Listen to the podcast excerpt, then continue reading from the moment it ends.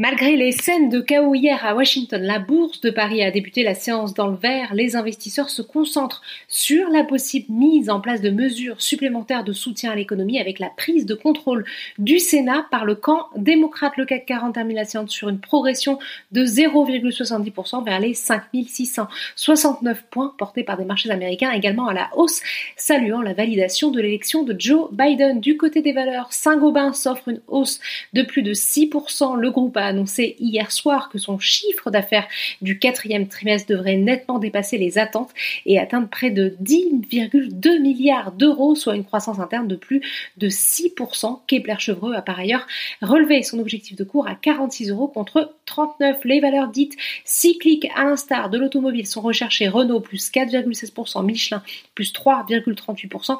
LVMH est aussi bien orienté plus 2,59% après la finalisation du rachat de Tiffany's ce qui met fin à une opération amorcée en novembre 2019. À l'inverse, c'est un plongeon pour Atos après une information de Reuters évoquant un possible rachat de l'américain DXC Technologies pour 10 milliards de dollars. Le groupe a confirmé en début d'après-midi avoir approché son concurrent en vue d'une transaction amicale, mais temporise, indiquant qu'à ce stade, il n'existe aucune certitude que cette approche débouchera sur un accord ou sur une transaction insuffisant pour assurer les marchés. À noter le repli également de Worldline, presque 3% de baisse, et de Alstom, moins 2,16%. Dans l'actualité également, le feuilleton Veolia Suez qui se poursuit. Veolia a annoncé avoir soumis au conseil d'administration de Suez sa proposition d'offre publique sur les 70,1% du capital de son rival qu'il ne possède pas encore. Sur le SBF 120, le nouveau venu McPhee Energy gagne 7,51% après deux séances de baisse. Nexan et Plastic Onium sont aussi